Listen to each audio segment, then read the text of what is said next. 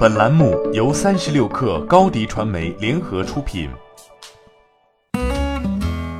本文来自未来汽车日报。日产汽车的救火队长内田诚正在面对尴尬的处境。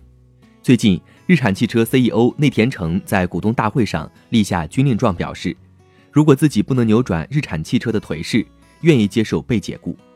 在这之前，刚上任不久的内田诚交出了一份令人失望的答卷。日产汽车发布二零一九年三季度财报，日产前三财季经营利润为五百四十三亿日元，同比下跌百分之八十二点七，经营利润率从上一财年同期的百分之三点七下降至百分之零点七。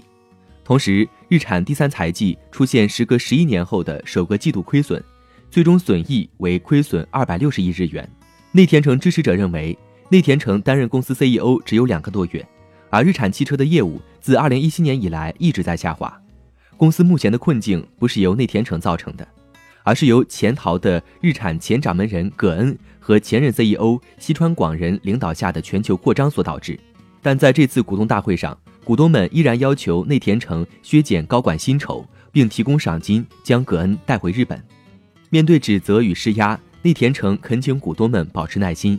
并表示，他将在五月前制定一项计划，使日产从摇摇欲坠的局面中恢复过来，并进行企业重组。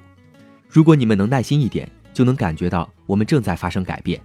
日产汽车曾于二零一九年十月宣布，公司高级副总裁、日产中国管理委员会主席、东风汽车有限公司总裁内田诚于二零一九年十二月一号正式上任 CEO，接替因薪酬过高而离职的前任首席执行长西川广人。